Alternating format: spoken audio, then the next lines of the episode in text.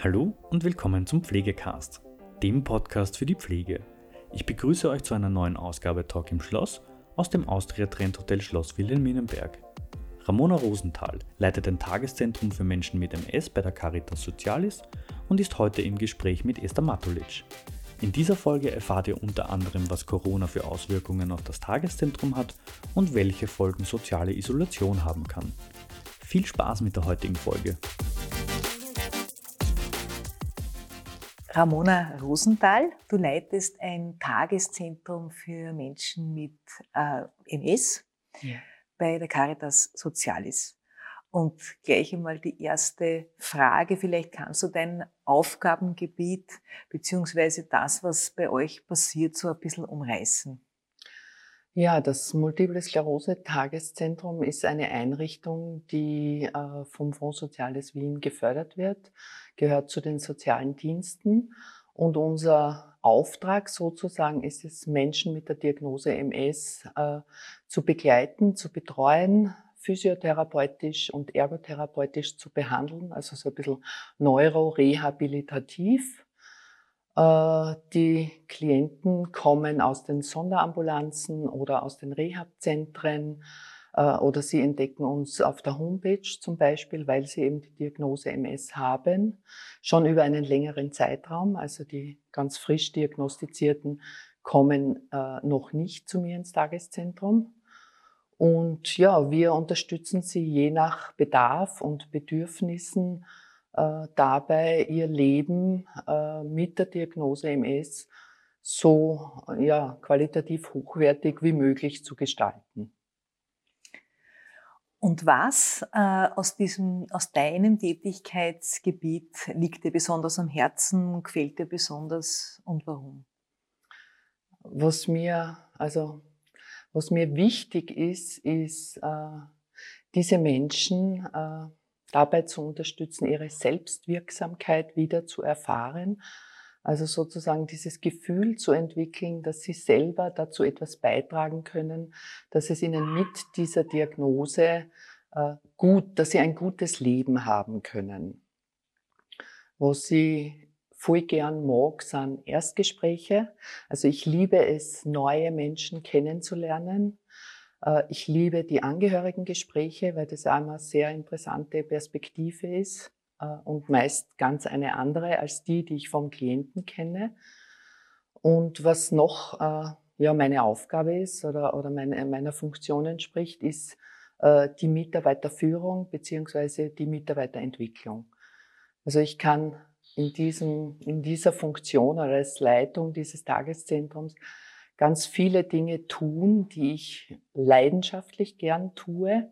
Also ich bin äh, mit gesunden Menschen beschäftigt, bin mit Menschen beschäftigt, die eine Diagnose haben, bin mit Angehörigen beschäftigt und seit kurzer Zeit äh, auch mit den Kindern dieser meiner Klienten, weil wir ja sehr viele junge Klienten haben, die Kinder haben, Kleinkinder auch haben oder schon größere Kinder.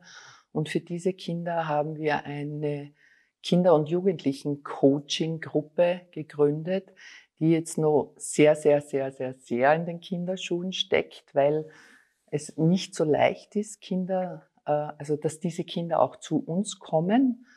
Äh, aber ich bin überzeugt davon, dass diese Kinder das auch brauchen, dass die sozusagen auch einen Raum brauchen, wo sie sich darüber äh, austauschen können, wie geht's mir, wenn die Mama oder der Papa krank sind, wenn die diese mhm. Diagnose haben, wenn die im Spital sind, wenn sie im Rollstuhl sitzen. Äh, es macht einfach auch einen Unterschied für diese Kinder.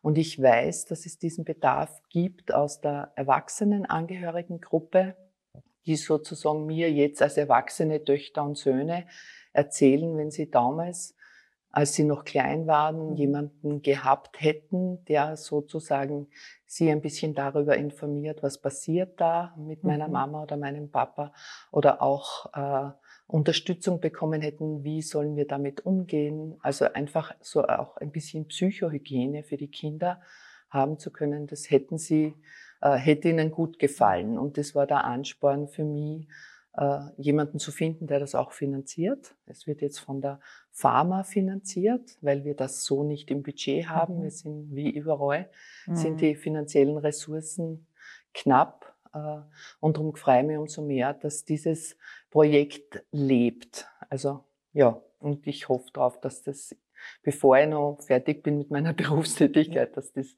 äh, etabliert werden kann. Ja, das ist so mein mein Herzenswunsch, so mein Baby, mein letztes Baby in der Berufstätigkeit. ja. Und wenn du jetzt sagst, Lebensgeschichten, Menschen kennenlernen, äh, bei den Erstgesprächen zum Beispiel, würde ich jetzt auch ganz gerne ein bisschen auf deine Geschichte kommen und zwar da, wo, wo ich gern fragen würde, wie bist du überhaupt äh, auf die Idee gekommen, einen Pflegeberuf zu ergreifen? Ja, da habe ich schon öfter drüber nachgedacht. Aber dieser Wunsch ist bei mir schon sehr früh entstanden. Also ich bin als Volksschülerin äh, Blinddarm operiert worden, war damals, also ich bin eine Steirerin, komme aus der Steiermark, war auf der Stolzalpe, auf dieser Kinderstation und war dann immer zu Besuch bei diesen kleinen Kindern äh, als Patientin halt auch und haben mir gedacht, ja, das, was die da machen, das gefällt mir. Und dann habe ich relativ schnell entschieden, ja, ich möchte gern äh, Kinderkrankenschwester werden. Mhm. Habe auch die Ausbildung dann gemacht zur Kinderkranken- und Säuglingsschwester, wie das ja. früher geheißen hat. Das ist jetzt also 37 Jahre her, dass ich mhm. diplomiert habe. Ewig. Äh, eine ganze Ära ist es eigentlich. Und ich habe aber als Kinderkranken- und Säuglingsschwester sehr kurz, also nur ein Jahr, allerdings schon in Wien gearbeitet, damals im Pulmologischen Zentrum.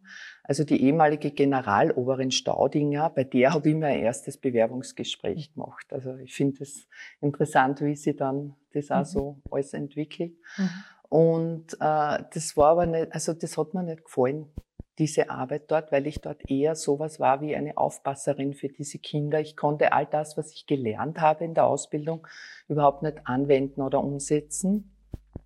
Und habe dann eine Freundin gehabt, die im AKH gearbeitet hat, äh, auf der Transplantstation und ich mir gedacht, boah, das klingt cool. Das interessiert mich auch.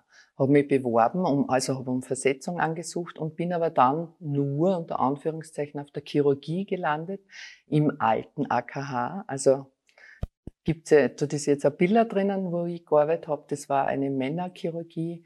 Ein Saal mit 14 Patienten, unvorstellbar mhm. für heute. Mhm. Ich habe es geliebt, dort zu arbeiten, weil wir haben die Patienten, wir haben alles gehört, wir haben alles mitgekriegt. Also die Beobachtung sozusagen unserer Patienten, die hat permanent stattgefunden. Mhm. Ich habe extrem viel gelernt dort, habe auch viel machen dürfen. Vieles, was uns damals noch gar nicht erlaubt war. Aber ja, es war halt so und es war, ja. es war interessant. Also ich habe super Kolleginnen gehabt, eine super Stationsleitung und habe die damals auch schon zeitweise vertreten. Ich habe äh, auch in dieser Zeit, ich war zehn Jahre insgesamt äh, im AKH beschäftigt, habe zwei Kinder bekommen, äh, bin noch mit übersiedelt ins neue AKH. Das hat mir damals im ersten Moment überhaupt nicht gefallen weil das alles so isoliert und abgeschlossen war. So dieser, dieser Kontakt zu den mhm. Patienten, das habe ich extrem vermisst. Du hast wirklich die auf den Weg machen müssen in ein Zimmer hinein und nicht so wie das vorher halt war, dass man eh immer dort, wo man arbeitet, sind auch die Patienten. Und ich habe mich dann äh, entschieden, äh, wegzugehen vom Krankenanstaltenverbund und habe, äh, nachdem mein Sohn erst zwei Jahre alt war, äh, mir gedacht, ich mache jetzt Teilzeit und bin wirklich über einen Fehler eigentlich zur Caritas Socialis gekommen, habe dort so im Vorbeigehen ein Bewerbungsgespräch gemacht, also mit beiden Kindern, Kinderwagerl und, und die Tochter an der Hand und das war überhaupt nicht so bewusst ein Bewerbungsgespräch. Jedenfalls haben die in der Betreuung zu Hause jemanden gesucht. Damals war das alles viel, viel kleiner. Ich war die einzige Diplomierte, zuständig für Pflegehelferinnen, hat es damals noch Kassen und Heimhilfen und habe mit denen sozusagen, äh, war die Fachaufsicht. Das war meine, meine Funktion und äh, das habe ich äh, auch gerne gemacht. Ich habe viele Hausbesuche gemacht mit den Pflegehelferinnen und habe mit einer sozusagen besprochen, was halt zu tun ist und wie es den Klienten geht. Und dann ist man in der Organisation an mich herangetreten und hat mich gefragt, ob ich eventuell eine Vertretungsposition der Leitung des MS-Tageszentrums mir vorstellen könnte. Und ich habe mir gedacht, na ja, warum nicht? Ich schaue mir das einmal an. Äh, wenn das jetzt nicht im Sommer ist, wo ich mit meinen Kindern Urlaub machen möchte, äh, probiere ich das gerne mal aus. Habe dann gleich im April äh, dort eine Woche in, vertreten und diese Person ist aus dem Urlaub nie wieder zurückgekommen. Die hat ihr Dienstverhältnis beendet und somit wurde die Frage an mich gerichtet, na, wie lang brauchst du, bis du diesen Laden auf Vordermann bringst, ja? Und ich, überzeugt ein bisschen von mir selber und blauäugig, habe gesagt, das halbes Jahr, dann rennt es. ja, äh, es hat lang, viel, viel länger gedauert. Äh, ich habe mir erst müssen in diese Materie, also in diesen Bereich Tageszentrum einarbeiten. Ich hatte ja niemanden, bei dem ich jetzt quasi abschauen. Es gab schon das Seniorentageszentrum, aber unser Klientel ist einfach ganz anders.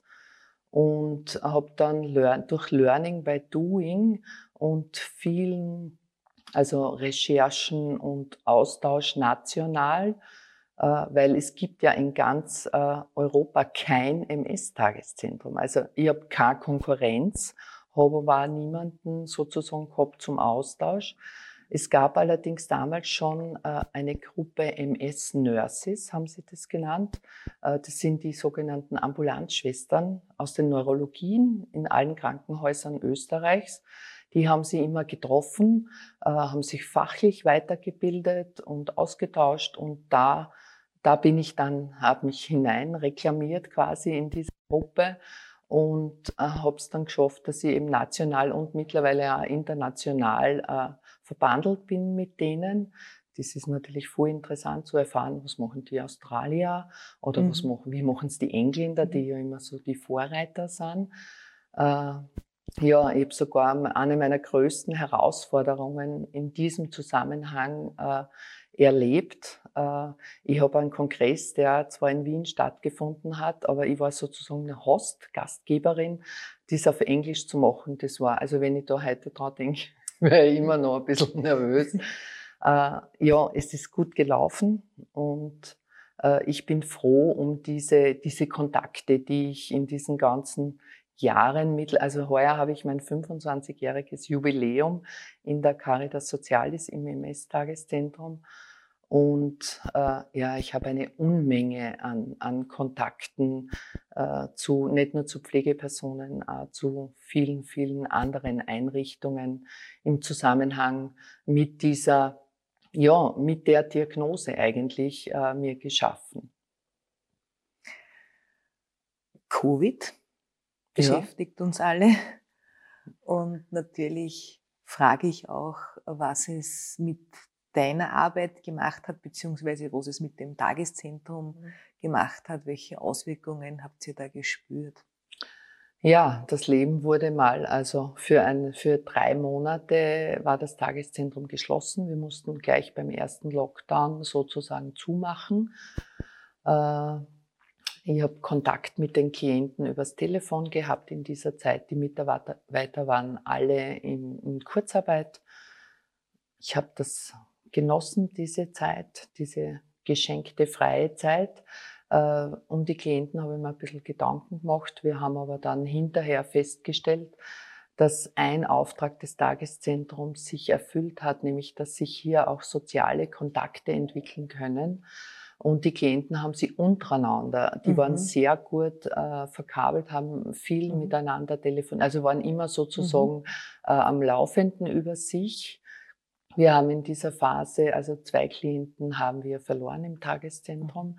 Äh, die sind verstorben, nicht an Corona, aber sozusagen an diesen Auswirkungen äh, dieser, dieser sozialen Isolation, mhm. die sie durchgemacht haben. Äh, und wir haben dann am 15. Juni wieder aufmachen dürfen, allerdings äh, mit all den damals äh, gültigen Regelungen. Das war die, die Maskenpflicht, die Schildpflicht, die Schürzenpflicht. Also wir haben voll montiert begonnen mit wesentlich weniger Klienten. Also die Hälfte der Klienten durften wir da haben. Äh, die Mitarbeiter sind aber alle äh, äh, sozusagen mit, mit ihrer Arbeitsverpflichtung geblieben. Also da wurde nicht gekürzt oder eingespart. Das finde ich großartig, dass das die Organisation mitgetragen hat. Ja, und wir haben uns an diese Situation einfach auch gewöhnt, wie Menschen heute so sind. Mhm. Gewöhnen sich an vieles, auch an unangenehme Dinge und die werden dann zur Normalität. Äh, mittlerweile hat sich das ja alles schon ein bisschen verändert. Wir tragen zwar jetzt FFP2-Masken, aber sind nicht mehr so voll montiert, außer bei körpernahen äh, Situationen und Essenssituationen, wo wir eben uns natürlich weiterhin schützen müssen. Äh, ja, mittlerweile sind alle Mitarbeiter geimpft. Wir sind schon relativ früh dran gekommen, waren im Februar dran zum Impfen. Und wir haben auch unsere Klienten impfen können, weil wir in einem äh, Pflegeheimkomplex sozusagen untergebracht sind und unsere Klienten äh, da einfach dabei sein konnten. Ja, jetzt warten die Mitarbeiter auf äh, die Antikörpertests, äh, damit wir die Nasenabstriche beziehungsweise die PCR-Tests nicht mehr äh, so, so oft machen müssen, sondern nur mehr im Verdachtsfall. Und wir streichen aber unsere Klienten auch einmal in der Woche ab, äh, damit wir uns sozusagen in einen halbwegs sicheren Rahmen bewegen können. Zeigt auch glaube ich, weil du sagst, es sind Menschen tatsächlich aus sozialer Isolation heraus verstorben, zeigt aber auch, glaube ich, die Bedeutung ganz gut dessen, die diese Tageszentren haben und wie wichtig äh, genau. das ist. Ja. Genau, dass sie einfach äh, im Tageszentrum die Möglichkeit haben, äh, wieder jemanden kennenzulernen, weil durch die Diagnose MS und durch eine eventuelle Berufsunfähigkeitspension im Anschluss daran in einem sehr jungen mhm. Alter, also meine jüngste Klientin ist 37 Jahre alt, ja, mhm. Also das ist schon extrem jung. Mhm. Und durch diesen Arbeitsplatzverlust kommt es einfach zu einer Reduktion der sozialen Kontakte. Es mhm. kommt dazu, dass sie einfach äh, Aufgabe und Sinn vermissen in ihrem mhm. Leben und das erst wieder neu generieren müssen.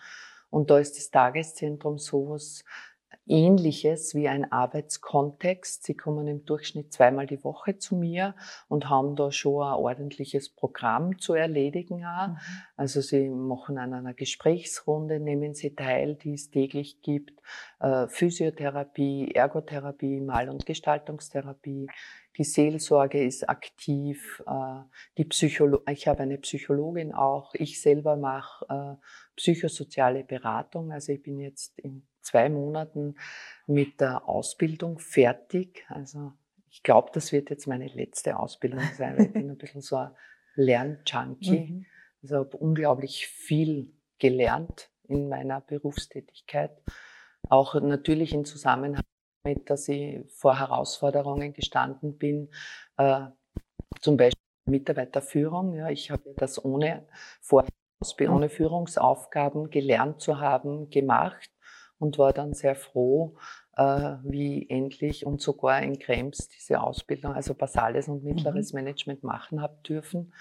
Ja, und dann sind viele, viele andere Ausbildungen wie eine Coaching-Ausbildung, eine Trainerausbildung, mhm. Kinästhetik-Ausbildung, Sterbebegleitseminar. Also Tod und Teufel auf Steirisch gesagt. Äh, ja, weil es einfach auch interessant ja. ist, was Neues zu lernen du jetzt sagst, äh, die Führung war damals ja noch ohne diese Ausbildung mhm. und du bist jetzt 25 Jahre in der Führung tätig und hast natürlich auch dann noch das Studium dazu absolviert. Was würdest du einer jungen Führungskraft mitgeben heute? Was würde ich einer jungen Führung? Also, ich würde sie gern begleiten an ihren ersten, in der ersten Zeit, weil es einfach äh, eine Herausforderung ist, die Theorie, die wir lernen mhm. dann, in der Praxis anzuwenden. Also ich glaube, es braucht so ein Mentoring-System, mhm. Äh, dass die einfach äh, Sicherheit und das Selbstbewusstsein als Führungskraft entwickeln können, dass sie sie trauen, ein bisschen so auf ihr Gefühl zu verlassen. Und ich glaube, dass jede Führungskraft sozusagen ihren eigenen Führungsstil entwickeln kann und soll Weil ich hab, natürlich lernen wir unterschiedliche Führungsstile, dann gibt es auch so Trends, einmal ist das modern, dann ist Leadership und so weiter. Also da gibt es ja viele Theorien dahinter. Äh, und es passt aber nicht alles zu jedem. Ja, also ich glaube, die Leute müssen das selber herausfinden, was sie denn brauchen, um sich auch wirklich wirksam in dieser Rolle zu fühlen. Ja. Und das auf die, also das Wichtigste für mich ist, äh, dass mein Team arbeitsfähig ist und dass wir mhm. eine gute Arbeitsatmosphäre haben, ja, dass wir uns leiden können, dass wir uns vertrauen können. Also mir ist auch wichtig, dass die Mitarbeiter zu mir kommen, wenn sie irgendein Problem haben, weil ich habe die Erfahrung gemacht, es gibt für fast alles also eine Lösung. Man muss mhm. einfach drüber reden können. Welche Momente sind, die dich in irgendeiner Facette deines Tuns vielleicht ganz besonders berühren? Ja, wenn man bewusst wird, zum Beispiel äh, bei den Erstgesprächen, wenn ich Leute kennenlerne, die mir dann sozusagen ihre oftmals Leidensgeschichte erzählen äh, und ich dann so das Gefühl habe, ja, der ist genau richtig bei uns, Gott sei Dank ist er da. Und wenn dann die Rückmeldung kommt, so wie heute zum Beispiel, ich habe einen Klienten, der ist jetzt vier Wochen bei uns im Tageszentrum und der kommt zu mir und sagt, Frau Rosenthal, das war die beste Entscheidung von mir, mir das einmal anzuschauen. Und ich fühle mich so wohl da und das ist so eine wertschätzende Atmosphäre und ich bin Ihnen so dankbar, dass Sie, dass Sie einfach, dass wir uns sozusagen gefunden haben. Also wenn ich echt so richtig bemerke, wenn man bewusst wird, äh, dass das der, genau der richtige Platz für den Klienten bei uns ist. Ich glaube, ich brauche dich nicht fragen, ob du den Beruf wieder ergreifen würdest. Ja. Ja, denke ich. Ja, ich glaube schon. So ja, ja weil, weil das einfach so was wirklich Sinnvolles ist und wir in dem Beruf einfach total viel bewegen können, weil wir kreativ sein können und eigenverantwortlich und selbstständig. Also auch wenn das von vielen nicht so gelebt wird oder werden mhm. kann, da steckt da schon alles drinnen. Ja. Und Stichwort Pflegenotstand. Was meinst du, braucht die Pflege jetzt ganz besonders? Ja, also Geld sage ich jetzt mal. Es muss, es muss einfach mehr Geld zur Verfügung gestellt werden. Und dieses Geld muss auch wirklich für, für die Mitarbeiter in der Pflege ausgegeben mhm. werden. Nicht für irgendwelche anderen Sachen, die jetzt auch notwendig sind, aber die nicht wirklich jetzt für uns äh, von Nutzen sind. Also es muss, höhere Einstiegsgehälter geben. Es kann nicht so sein, dass Pflegekräfte Überstunden und viele Nachtdienste machen müssen, um, äh, um sich ihren Lebensunterhalt sozusagen leisten mhm. zu können. Dieser Lan ist aber nicht. Das wird nicht, also äh, wir müssen bei uns selber beginnen. Jede Pflegekraft sollte sich ihres Wertes selber bewusst sein. Also das fängt damit an, dass sie eben, da, wie sie über sich selber denken, mhm. so werden sie dann auch handeln, mhm. ja. Mhm. Äh, und, und so werden sie sich dann auch in der, in der Öffentlichkeit präsentieren. Also dieses äh, Selbstbewusstsein, dass wir eine eigene Berufsgruppe sind, dass wir interdisziplinär arbeiten sollen, müssen und können und dass Interdisziplinarität nicht Hierarchie bedeutet, sondern mhm. dass wir auf der gleichen Ebene wie alle anderen, die in einem Krankenhaus zum Beispiel arbeiten oder eben in einem, einem Pflegeheim, äh, dass wir eben dieses hierarchische ein bisschen außer, also außer Acht lassen. Natürlich ist es notwendig, um ein Haus zu führen. Das ist mir vollkommen klar. Ich lebe ja selbst in so einer Hierarchie. Äh, aber jetzt in der täglichen Zusammenarbeit äh, profitiert oder braucht jeder den anderen. Ja, ein Arzt ohne eine Pflegeperson kann sein, niemand wird seine, seine Anordnungen umsetzen, wenn die Pflegeperson nicht da ist. Eine Physiotherapeutin braucht die Pflegeperson, damit sie sozusagen äh, saubere Klienten hat. Es ist so.